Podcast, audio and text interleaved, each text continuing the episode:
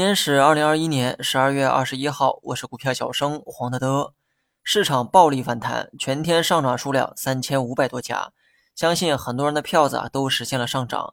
别看昨天跌的挺惨，一天时间就完成了回血。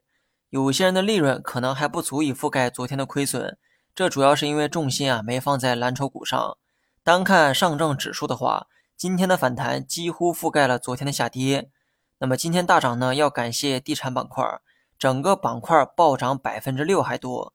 那么同花顺数据显示，板块内涨停数量三十九家。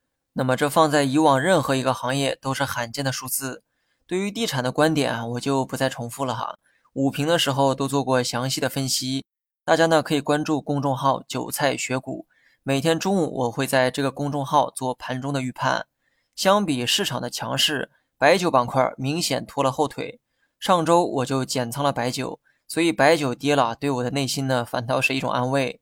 当然了，面对白酒的回调，也会有人好奇啊，现在能不能抄底？只能说我的把握没有之前那么高，毕竟前期的涨幅很大程度上兑现了将来的利好，这里包括估值修复，包括产品提价，也包括春节消费旺季等等。可以说前期支撑我看涨的这些逻辑。很多呢都兑现在了股价身上。如果今后还有上涨的可能，你需要从市场轮动的角度找一找机会。换句话说，行业基本面带来的上涨预期很多都已兑现，剩下的机会你需要从市场角度去发掘。虽然我上周减仓了白酒，但我觉得今后还会有阶段性机会出现，只是这个机会啊很难让我再赚到五十个点的利润。如果选择追高白酒，说实话，我的把握并不大。但如果今后还有较深的回调出现，我觉得又会是一次轮动低吸的机会。然后呢，咱们说一下大盘。严格来讲，今天呢是缩量上涨，成交量没能覆盖大跌时的量能，这就给我们提了个醒：短期可以按照反弹预期，但真正覆盖前两天的跌幅啊，可能有点困难。把大盘重心拽下来的是前面的两根阴线，也就是说，只用两根 K 线把大盘拖到了三十线。假如今后大盘会反弹向上，收复之前的高度，那么你觉得大盘会用到几根 K 线呢？答案呢，我也不知道哈，但我猜两根 K 线怕是不够。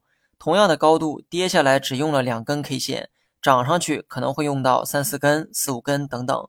这意味着什么？意味着反弹的预期要适度理性。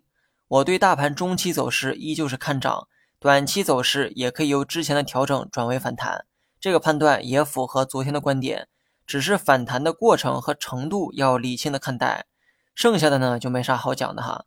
要学会立足于长线，多看一看远处的风景，不要纠结于短期走势，相信明年的行情会更好。老司机开车的时候，目光都放在远处，余光放在近处；而新手开车刚好相反，目光都放在近处，余光放在了远处。好了，以上是全部内容，下期同一时间再见。